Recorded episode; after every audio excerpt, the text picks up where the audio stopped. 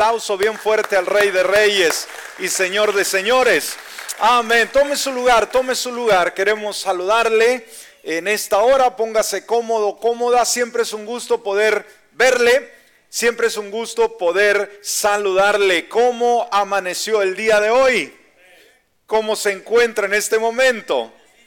Bendecido, bendecida. Muy bien, muy bien. Así que bienvenidos, bienvenidas a la casa del Señor. De la misma manera, saludamos a toda la gente que nos ve en línea, aquellos también que nos escuchan a través de la radio, a través de esta amplia cadena de emisoras que transmiten nuestra programación en el Perú, en la República Mexicana y en los Estados Unidos de Norteamérica, pues les saludamos en este momento. No le cambie, quédese con nosotros, que Dios tiene una palabra para su vida.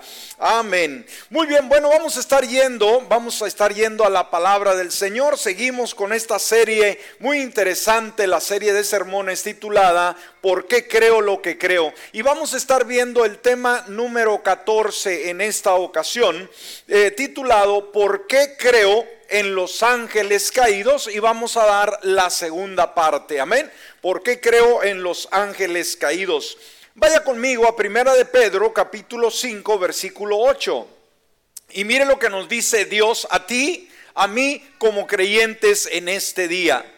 Dice Dios, sean sobrios y velen, o sea, estén alertas, ¿no? ¿Por qué? Y fíjese, describe al enemigo de nuestras vidas como nuestro adversario. Dice, su adversario. ¿Qué significa adversario? Nuestro enemigo, el diablo, y lo llama por nombre. Amén. Cuidado, el Señor lo llama por nombre.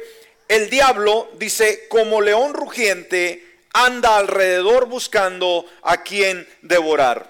Amén. Ahora no dice que es un león que te va a comer, es como un león que anda por ahí rugiendo. Si oyes el rugir del enemigo, bueno, dice la palabra que vamos a sujetarnos a Dios, a someternos a su voluntad, resistir al diablo y de ustedes huirá. Muy bien, iglesia, si estuvo con nosotros el domingo pasado, estuvimos hablando acerca del origen del mal, si usted lo recuerda. Pudimos darnos uh, cuenta a través de ese tema de cómo Dios es el creador de los seres espirituales como son los ángeles y en un momento del tiempo él creó a un Dios, perdón, a una querubín maravilloso, lo recuerda cómo se llamaba este querubín el más bello que había sido creado en el cielo? ¿Ah? Luzbel o lucero de la mañana. Este, a causa de su hermosura, se revela en contra de Dios y revela al ejército ¿sí? de ángeles uh, celestiales también en contra de Dios, una tercera parte. Cuando eso sucede, Dios que hace expulsa a este ángel, a este querubín, juntamente con el grupo de seguidores, los expulsa del cielo a la tierra. Y cuando son expulsados, ahora ese ángel de luz se convierte en Satanás. Y los ángeles que cayeron por causa de la rebeldía fueron o se convirtieron, mejor dicho, en demonios. Así que ahí vamos a eh, retomar el tema. Ahora, en primer lugar, se está apuntando el primer punto vamos a comenzarlo con una pregunta. ¿Quién es Satanás? Amén. ¿Quién es Satanás? Bueno, como referencia debemos de entender que Satanás es el enemigo de Dios. ¿Quién es Satanás, iglesia? El enemigo de Dios y en segundo lugar, enemigo de los creyentes. ¿Y quiénes son los creyentes? Tú y yo, los que hemos creído en Jesucristo. Así que el diablo es tu enemigo. Él no es tu compadre para que andes con él. Amén. No es tu amigo para que dediques tanto tiempo con él. Es tu enemigo. Y un enemigo hay que cuidarse porque en cualquier momento puede atacar cuando menos lo esperas. Ahora, una pregunta, ¿dónde está Satanás? ¿Dónde vive Satanás? ¿Dónde se mueve él? Eso es una pregunta muy importante. Ahora, debemos de entender que Satanás opera en la tierra. Amén. ¿Dónde opera Satanás? En la tierra, pero también incluye el aire, o sea, también se mueve en esa atmósfera eh, del aire y sobre la región de encima de la tierra.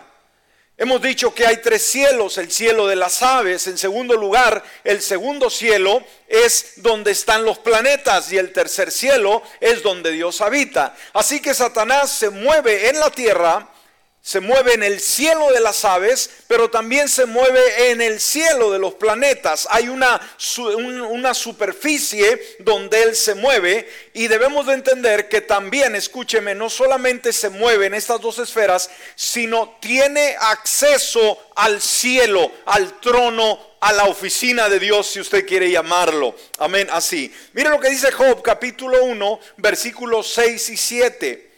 Job 1, 6 y 7 dice, aconteció que cierto día que vinieron los hijos de Dios para presentarse ante el Señor. O sea, pidieron audiencia con eh, el Dios Todopoderoso. Los hijos de Dios llegaron a esa audiencia. Y entre los hijos de Dios dice la palabra, entre ellos, ¿quién iba? ¿De colado? Satanás. Dice el versículo 7, y el Señor le pregunta a Satanás, pongan mucha atención a esto para poder entender eh, cómo funciona el mal en la tierra. Dice la palabra, el Señor le pregunta a Satanás, ¿de dónde vienes? O sea, ¿qué has andado haciendo? ¿Qué le contesta Satanás? Satanás respondió al Señor diciendo, fíjese, ¿cuál era su trabajo? De recorrer qué cosa? La tierra y de andar por ella. Ahora, una pregunta con relación a esto. ¿Qué es la tierra? ¿Qué es la tierra? El lugar donde, donde usted y yo vivimos. Amén. El lugar donde usted y yo vivimos. Entonces, ¿dónde anda Satanás? Recorriendo la tierra. De alguna manera siguiéndonos los talones, como se dice. Entonces, las actividades de Satanás, escucha iglesia, siempre están dirigidas en contra de Dios, en contra de sus propósitos y obviamente en contra de su pueblo. Tenga presente esto. El trabajo donde se enfoca Satanás continuamente es en estar continuamente a, en contra, oponiéndose al plan de Dios, obviamente, a sus propósitos y también, obviamente, en contra del pueblo del Señor. Ahora, algo que debemos de entender. Satanás, a diferencia de Dios, él no es omnipresente. ¿Qué significa? Que él pueda estar en todo lugar. Escúcheme, el Señor tiene estos atributos y muchos más. El Señor puede estar sentado en el trono ahorita mismo, pero Él está también en este mismo instante aquí contigo y conmigo y está en nuestros países de orígenes, eh, eh, está en cualquier lugar, él, él está en cualquier lugar donde Él desea. Satanás, escúcheme bien, está limitado. Él no puede estar en diferentes lugares a la misma vez. ¿Estamos? ¿Ok? Dice, bueno, Satanás anda atacando a China. No, no, no, pero de repente llegó a Luisiana. No, no, y está ahorita en Inglaterra. No, él puede estar en un solo lugar como tú y yo. ¿Ok? Entonces, ¿cómo logra influenciar a través de las huestes del mal, que son quienes? Los demonios. Ahora, debemos de entender, ¿será que Satanás, porque gobierna en el mundo, tiene toda la autoridad? Pregunto, no, posee una autoridad limitada. ¿Por qué? Porque Dios es soberano sobre Satanás. ¿Alguien dice, dice amén? ¿Quién gobierna sobre Satanás? Dios. Amén. Ahora, ¿qué es lo que hace para cualquier ataque que el enemigo quiera hacer contra tu integridad? contra tu persona, contra tu familia, contra el pueblo, lo que sea, tiene que pedir permiso a Dios. ¿Alguien dice amén a esto? Yo creo que esto debe emocionarnos y dijimos, para poder entender cómo operan las fuerzas del mal, iglesia, pero cómo también Dios está ahí poniendo un límite. Amén.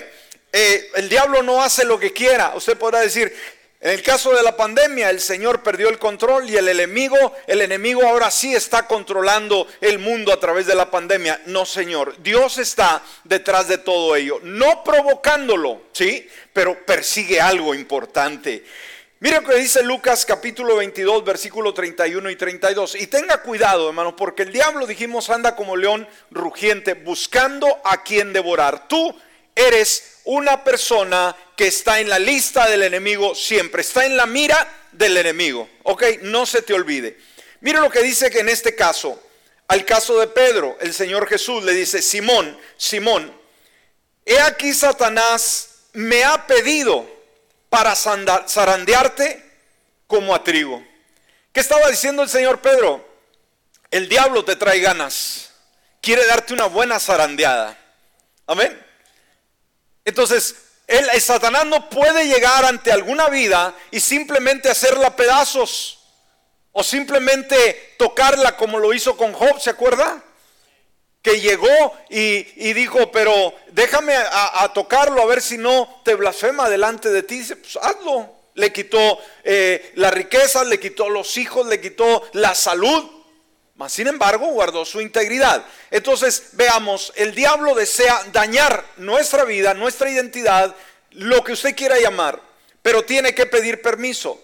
Pero dice el versículo 32, y esto debe de animarnos, hermanos, Dios jamás permitirá que el enemigo nos haga pedazos. ¿Me escuchó? ¿Me escuchó? Es bueno estar en las manos de Jesús, ¿no cree? No se salga de su cobertura. No se salga de su protección, porque si se sale de la protección de Dios, usted va a ser simplemente un candidato al desastre. Amén. Pero dice el Señor, pero yo he rogado por ti. ¿Cuántos dicen amén a esto? Aleluya. ¿Cuántos creemos que el Señor Jesús está orando por cada uno de nosotros? Wow, no los veo muy animados. Parece que el diablo ya los trae bien zarandeados. No, no, no, Dios reprenda al diablo, ¿verdad? Pero yo he rogado por ti para que tu fe no falle y tú cuando hayas vuelto confirma a tus hermanos. Entonces también debemos de entender, entender que la Biblia nos dice, hermanos, que Satanás es el príncipe o gobernador del sistema mundial. Amén. Satanás es el príncipe, ¿sí? Gobernador del sistema mundial. Sí, todo lo que se mueve en este mundo. Por eso Juan capítulo 14, versículo 30 dice, ya no hablaré mucho con ustedes, hablando Jesús. Porque viene, fíjese cómo lo describió Jesús, el príncipe de este mundo. Wow, ¿quién es el príncipe de este mundo?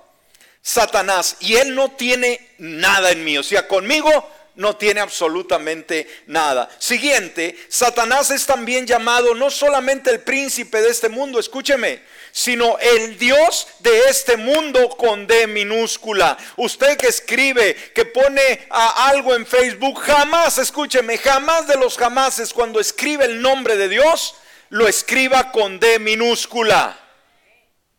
¿Me escuchó? ¿Se ha dado cuenta cuando pone, cuando escribe Dios? A lo mejor dice, pero es que en la ortografía me enseñaron que si no es al principio ah, de la oración no puede ser mayúscula. Olvídese de lo que ah, la ortografía diga. Hermanos, Dios, el Dios del cielo, se describe con una D mayúscula.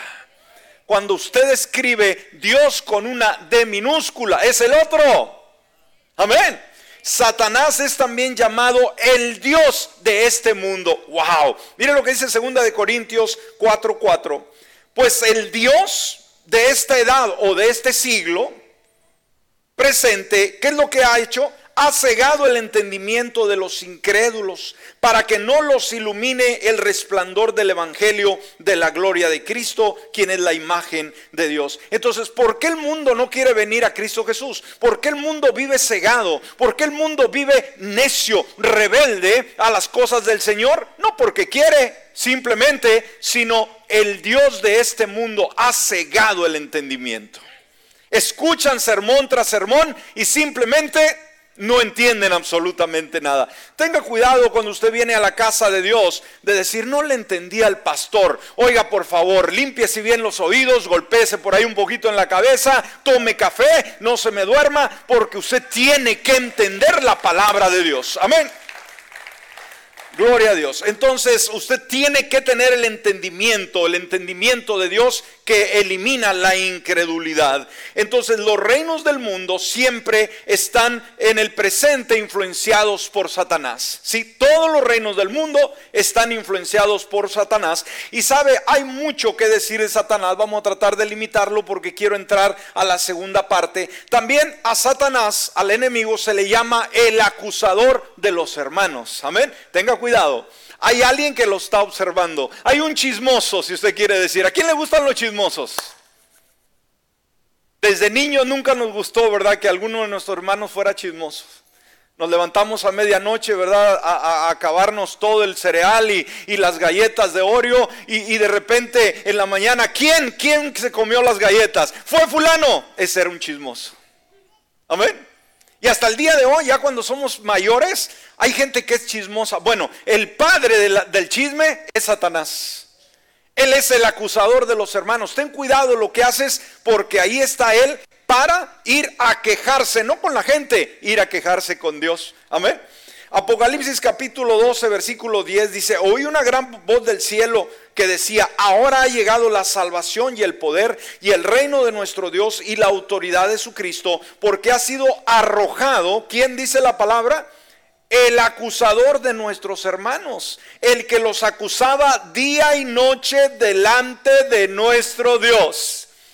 Ese espíritu, ¿verdad? Satanás mismo, que continuamente está llevando los chismes tuyos delante del Señor, no solamente de día, dice que día y noche está molestando al Señor. ¿Ya vistes a la hermana? ¿Ya vistes al hermano? ¿Ya vistes este jovencito? No que es hermano, no que es hermana. Y todo lo lleva una lista así, hermano, de todo lo que ha visto de la forma en que has actuado mal, ya sea a conciencia o simplemente sin darte cuenta. Ahora, una esperanza debemos de tener como creyentes, que aquellos que creemos en Cristo Jesús, ahora, para nosotros es un enemigo, escúchame, escúchame muy bien, pero es un enemigo derrotado. Wow, no, yo, yo creí que se iba a levantar del, de la silla y agarrar la mascarilla y darle vuelta así, ¿verdad? Pero no, no lo veo muy indiferente. Tremendo. Los que creemos en Jesús, para nosotros tenemos un enemigo y es Satanás, pero ese enemigo es un amigo, enemigo derrotado. Ya está bajo nuestros pies. Dele un aplauso al Señor. Aleluya. Gloria a Dios. Por eso Juan 12:31 dice, ahora es el juicio de este mundo, ahora, ahora será echado fuera, fuera el príncipe de este mundo. ¿Cómo lo ve Jesús, hermanos, al diablo? ¿Con poder y autoridad? No, para afuera. ¿Qué es lo que saca para afuera de ustedes, hermanos? La basura. Lo que no sirve, aquello que no requiere estar dentro. Y, y el Señor dice, Ahora es echado fuera el príncipe de este mundo. Hay mucho que hablar de Satanás, hermano, pero queremos cubrir, no tenemos mucho tiempo.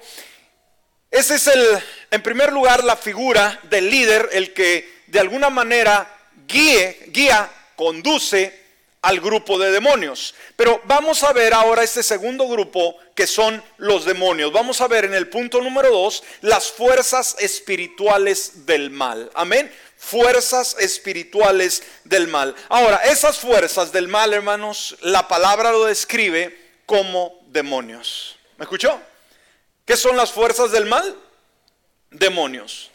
Estos demonios son llamados espíritus del mal seis veces eh, y espíritus inmundos 23 veces en el Nuevo Testamento. Espíritus del mal seis veces se, les describe en el Nuevo Testamento y espíritus inmundos 23 veces solo en el Nuevo Testamento.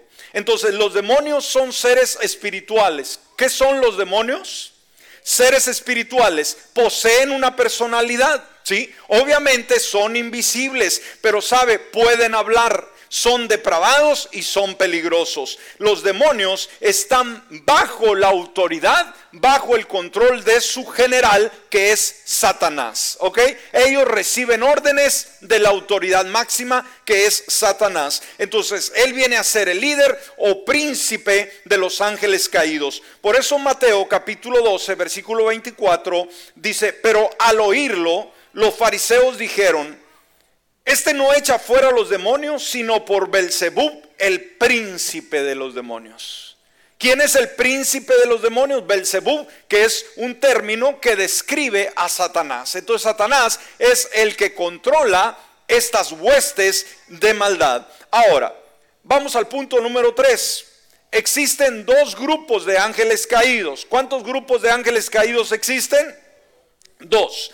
Están estos demonios que están confinados, escúcheme, el primer grupo es grupo de ángeles caídos que están confinados. O sea, estos no tienen ninguna función. Y está el segundo grupo, que es un grupo activo. Usted no debe preocuparse en los que no están activos, en los que están confinados, pero los que sí se debe de cuidar son los que están activos. Entonces, un grupo está activo, opuesto a Dios, y en segundo lugar, a su pueblo, que somos usted y yo aquí en la tierra, otro, simplemente desde que fueron echados del cielo, escúcheme hermano, por alguna razón, no nos dice la Biblia, fueron tomados y guardados en prisiones, amén, hasta el día en que sean arrojados al lago de fuego. Están confinados en cadenas. Esto nos dice segunda de Pedro capítulo 2 versículo 4. Dice, porque si Dios no dejó sin castigo a los ángeles que pecaron, sino que habiéndolos arrojado al infierno. Ahora recuerde, el, el, infierno, hermanos, es un espacio terrenal, perdón, un espacio temporal. Amén. El infierno es un espacio temporal, porque un día Satanás y el infierno van a ser arrojados al lago de fuego. El lago de fuego sí es el castigo eterno. ¿Me entiende? ¿Está conmigo?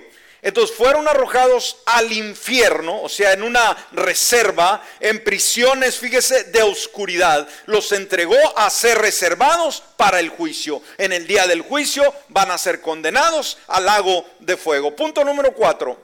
Vamos a ver la esfera, iglesia, de actividad de los demonios. ¿Dónde se mueven? ¿Cómo se mueven? Esto es muy importante. Muchos creyentes el día de hoy viven derrotados, muchos creyentes viven indiferentes, muchos creyentes viven fríos espiritualmente, muchos creyentes no se van al mundo, escúcheme, no andan allá en el mundo, pero tampoco viven una relación plena con Dios. Y déjeme decirle que eso es una, una posición, es una ah, situación muy complicada, ¿sí? Porque como alguien dijo, ni se gozan de las bendiciones de Dios y se pierden los placeres del mundo. Amén. Entonces no hay lugar neutro, no hay lugar neutro. Entonces hay muchos creyentes que permiten que estos espíritus del mal de alguna manera afecten su vida, eh, detengan su crecimiento y como dije, vienen a ser presas frías, ¿verdad? Indiferentes del enemigo. Ahora, a través de toda la Biblia, cuando vamos a ella, los demonios son mostrados activos sobre la tierra. Los demonios no están durmiendo, escúcheme. Si usted es una persona descuidada espiritualmente, que le gusta dormir espiritualmente, tenga cuidado, porque nuestro enemigo, él no duerme y está buscando cada oportunidad para lanzarle una trampa, derrotarlo en, esa, en idea que él tiene. Así que tenga cuidado. Ahora, ellos, estos demonios, son activos día y noche y ellos constituyen los poderes del aire. Amén. Una vez más, la esfera donde ellos se mueven es el aire. Amén, como lo, dijimos. Como hay un ambiente aquí en el aire donde se mueven los ángeles del Señor día con día, también es el campo donde los demonios también se mueven. Necesitamos discernir cuáles son los ángeles del Señor que están para ayudarnos y socorrernos y cuáles son los demonios que vienen para afectar nuestra vida. Entonces los demonios constituyen los poderes del aire. Por eso Efesios capítulo 2 dice, en los cuales anduvieron en otro tiempo, o sea, cuando se vive sin Cristo, conforme a la corriente de este mundo. Ahora, ¿quién gobierna la corriente de este mundo? Dijimos anteriormente, Satanás, ¿sí? al príncipe de la potestad del aire, al espíritu que ahora actúa en los hijos de desobediencia. Entonces ahí están los poderes del aire y en segundo lugar los poderes de la oscuridad. Sabe, Dios es luz y dice que en él no hay oscuridad. ¿Cuántos estamos en la luz? Amén, Jesús es la luz del mundo. Pero Satanás, por el lado contrario, Satanás mora en la oscuridad y lleva al hombre, a la mujer, a esa densa oscuridad, ¿sí? Por eso Colosenses capítulo 1, versículo 13 dice, Él, o sea, hablando de Jesús, nos ha librado de la autoridad, fíjese, de las tinieblas. ¿Cómo vive la persona sin Cristo? En tinieblas. Ahora, dígale usted, y puede darle un golpe en la cara, puede echarle el carro encima. Eso no cambia las cosas. Aquí tenemos que llamarle a lo blanco blanco y a lo negro negro. ¿Me escuchó? que dice el Señor que todo aquel que no tiene a Jesús en su corazón puede ser la persona más honesta, puede ser la persona más generosa que no le hace daño a nadie, si no está en Cristo está en tinieblas. ¿Alguien puede decir amén a ello? Nos ha librado de la autoridad de las tinieblas donde antes estábamos y nos ha trasladado al reino de su Hijo amado. ¿Cuántos pudieron sentir esa transición de la oscuridad a la luz? de las tinieblas a la, a la, a la vida. ¿Puede darle un aplauso al Señor? Amén. Punto número 5, vamos rápidamente para cubrir todo. Veamos la organización, hermanos, de las fuerzas demoníacas. Satanás no cree usted que está desorganizado.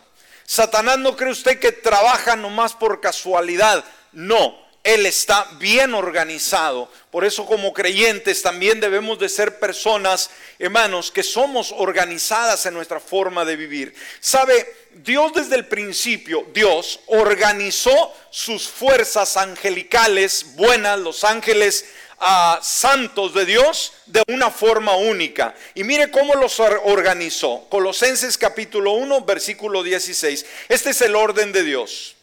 Dice, porque en Él, o sea, en Cristo Jesús, fueron creadas todas las cosas, las que hay en los cielos, las que hay en la tierra, visibles e invisibles. Y luego añade, en primer lugar dice, sean tronos. Ahí está la organización de los ángeles buenos, tronos. Amén. Segundo, dominios. Tercero, principados. Cuatro, potestades. Dice, todo esto fue creado por medio de Él y para Él. Este es el orden de Dios. Ahora, sin embargo, ¿quién es Satanás? Es el imitador y archienemigo de Dios. Satanás no es original. Amén. Él es una réplica, una copia, pero quiere imitar a Dios. Entonces, como Dios organizó sus ángeles buenos de esta forma, que es lo que Él hace, bueno, Él ha organizado, ha organizado sus demonios en una estructura similar a la de las fuerzas de Dios. Fíjese, es el imitador de Dios. Vaya conmigo Efesios capítulo 6, versículo 12.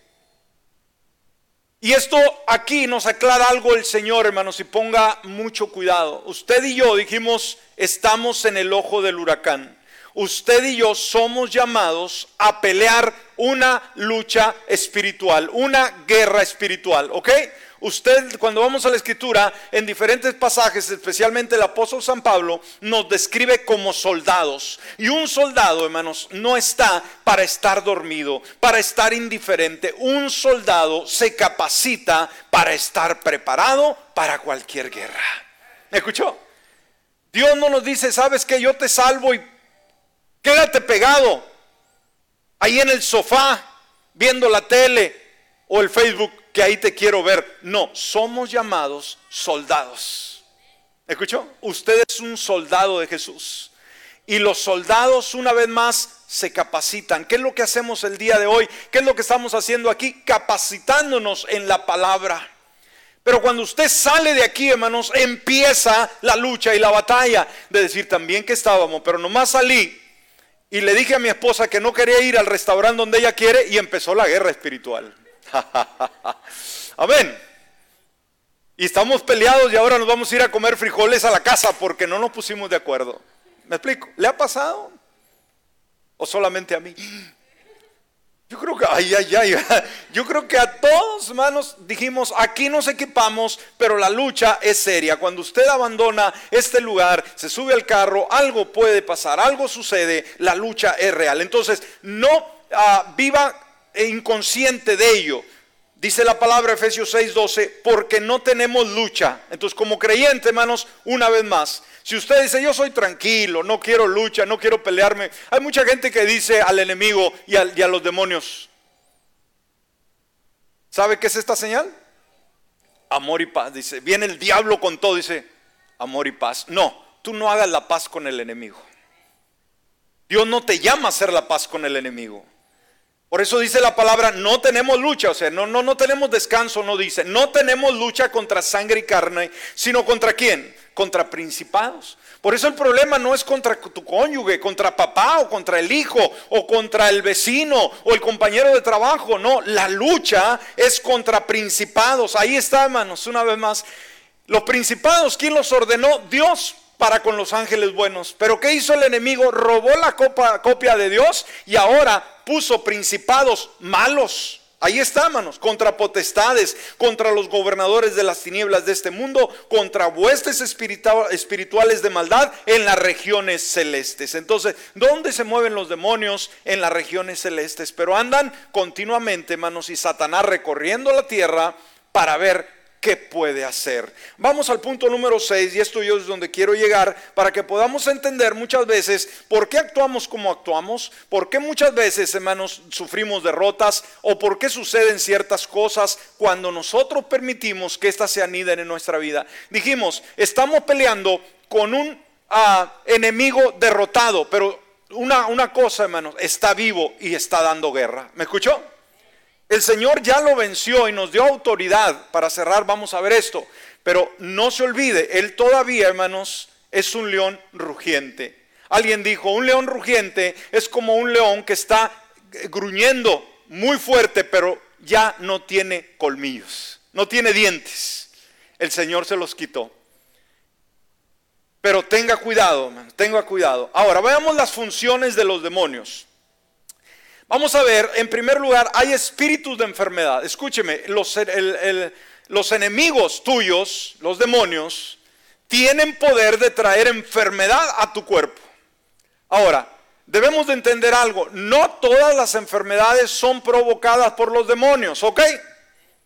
Muchas nosotros los provocamos porque nos hartamos de más, digo, perdón, comemos mucho y tomamos unas cocas de este tamaño y no hacemos nada de ejercicio. No nos gustan los vegetales, no nos gusta tomar agua. Así que si usted cree que ah, la promesa del Salmo 91, que ninguna plaga tocará nuestra morada, va a ser efectiva aunque usted no se cuide, escúcheme, está perdiendo su tiempo, no va a suceder. Los ministros, hermanos, que ministran sanidad, Usted donde quiera que vaya, hermanos, donde va un predicador que ora por los enfermos, va a darse cuenta en cualquier iglesia donde vaya. Quiero orar por los enfermos, por favor, pasen los enfermos. Se llena el altar, hermanos. Tremendo, tremendo. Y llegamos ahí con el azúcar bien alta, con la presión bien alta, con el colesterol bien alto, con todo alto. Dice, yo sé que el predicador me va a poner la mano me va a echar aceite, va a clamar el nombre de Jesús y voy a salir con mi milagro. No va a suceder. Usted es un incrédulo, pastor. No, porque usted no está haciendo su parte. Vea donde quiera, hermanos. Ahí va la gente, ¿verdad? Pero mañana se levanta temprano y vayas a caminar una hora. O no, yo no camino. Guarde su dieta. O no, yo como como aprendí en el rancho. Bueno, ¿Cómo queremos que Dios se comprometa? Dios, ¿por qué no me sanas? Mira cómo estoy, cómo te pusiste. No le eche la culpa ni a los demonios. Es tu culpa. Muy pocos amenes. Bueno, tenemos que ir aprendiendo, y más en esta pandemia, ¿eh? La pandemia, hermano, cuando llega el virus, a los que se lleva primero son los más descuidados en su salud. Tenga cuidado. No le eche la culpa a Dios. Decir, Dios, ¿por qué me enfermaste? No, Señor.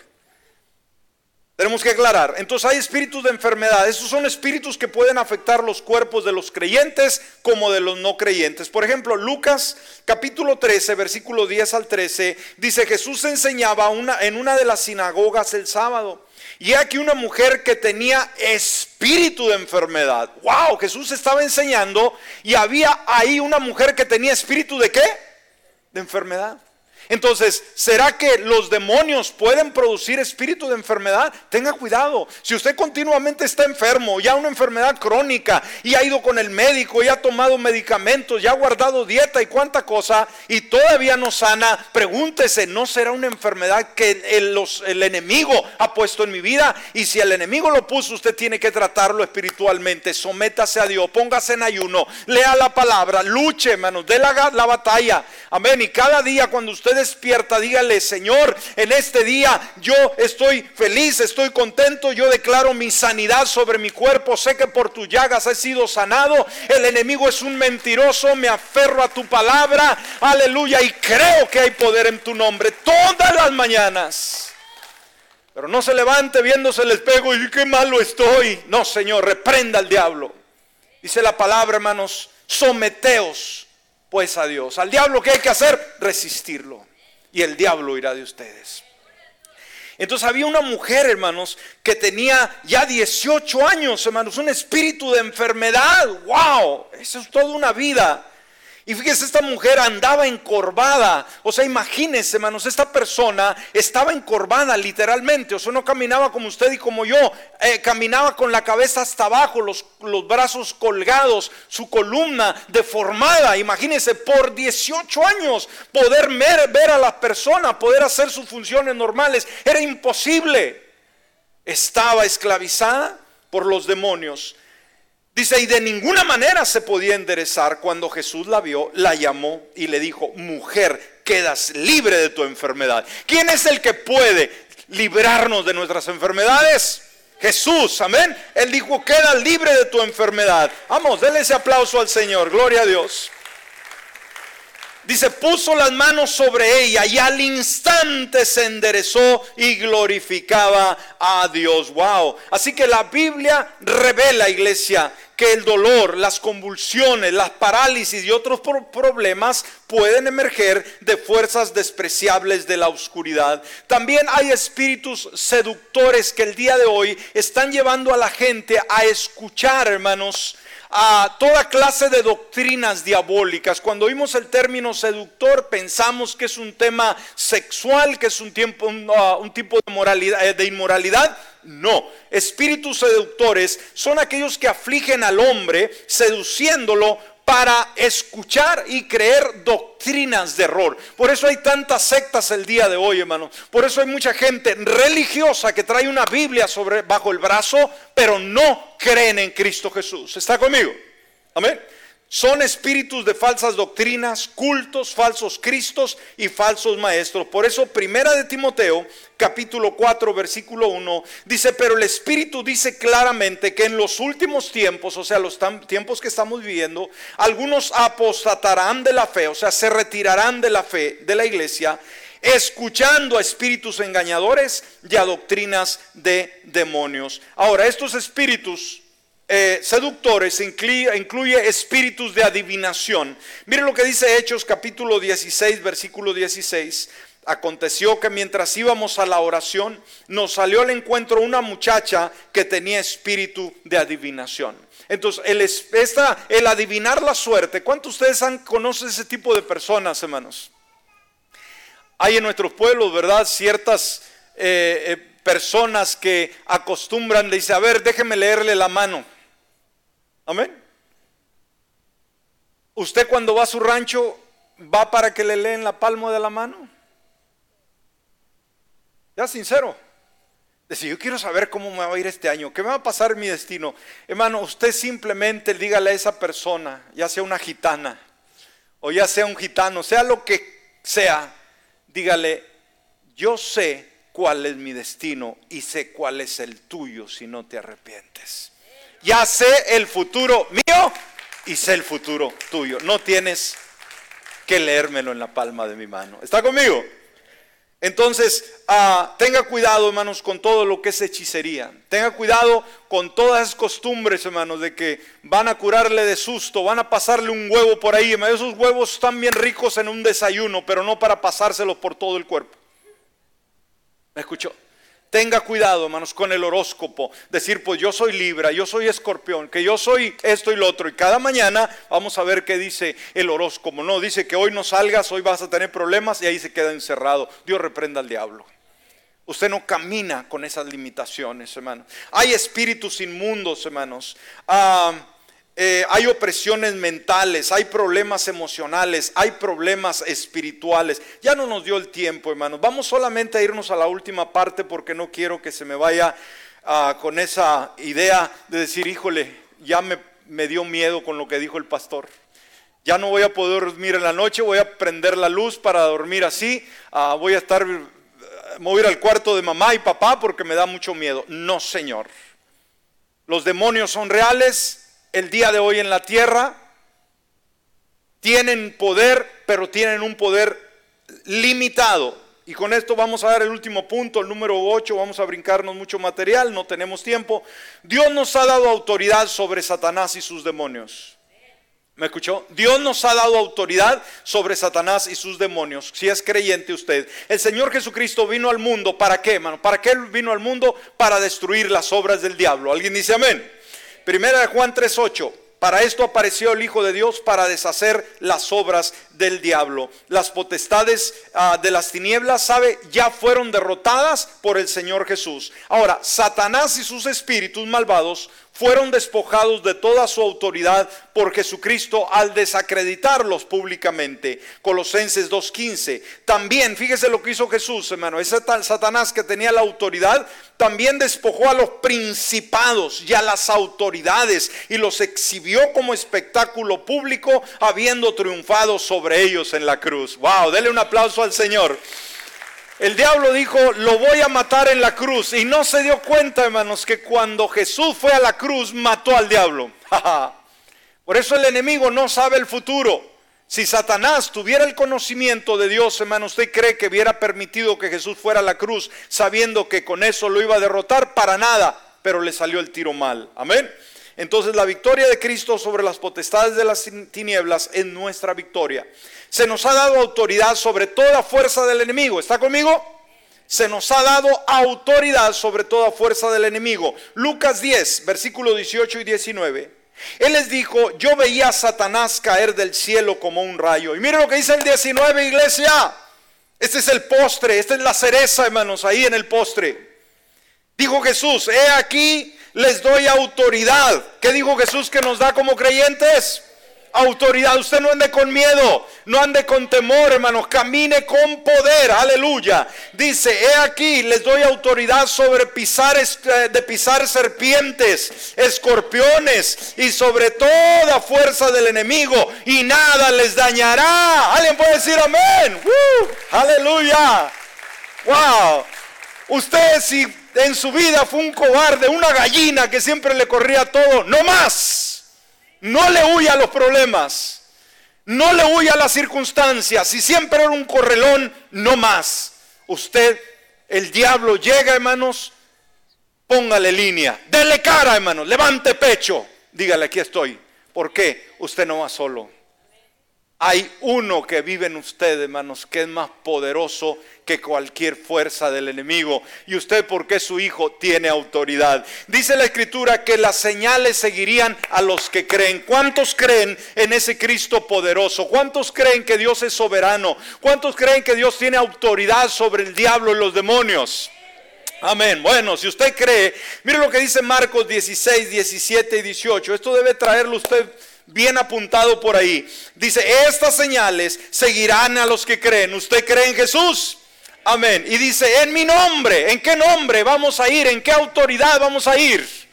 En la autoridad de Cristo Jesús. En mi nombre echarán fuera demonios. Amén. Hablarán nuevas lenguas tomarán serpientes en las manos y si llegaran a beber cosa venenosa no les dañará. Sobre los enfermos pondrán sus manos y sanarán. ¡Wow! ¡Wow! ¡Vamos! Póngase de pie.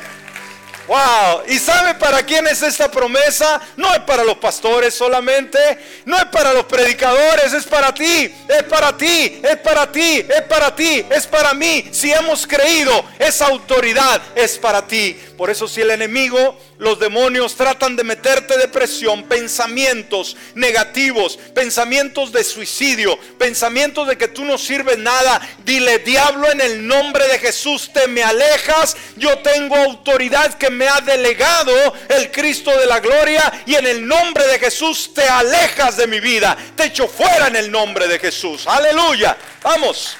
Y de la misma manera el diablo pone su mano sobre su hijo, su hija, su familia, su hogar, su casa, sus finanzas, su trabajo. Hermano, usted tiene autoridad para echar fuera demonios de cualquier persona que esté pasando por cualquier circunstancia. Pero ¿sabe qué? ¿Cuál es el secreto, iglesia?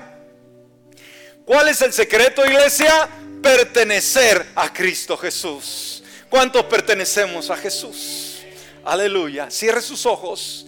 Si usted en esta mañana no sabe quién es, usted no ha entregado su vida a Jesús, usted está expuesto a que el demonio, los demonios, Satanás haga estragos con su vida. Pero este es el momento en que usted puede correr, puede llegar a Jesús y ser sincero como nunca lo ha hecho, rendirse de todo corazón y permitir que su autoridad ahora venga a su vida. Por eso si en esta hora está aquí en el auditorio o nos ve, nos escucha a través de los diferentes medios, en esta hora ríndase ante Jesús y dígale, Padre Celestial, en esta hora yo creo que tú eres el Salvador del mundo, el Dios Todopoderoso, que en esta hora llegas a mi vida para cambiarme para hacer de mí una persona totalmente nueva. En este momento yo renuncio al pecado. Yo renuncio a ese mal y me rindo totalmente a ti. Ven a mi vida, gobierna, perdona mis errores y dame esa autoridad que tanto necesito en Cristo Jesús. Amén.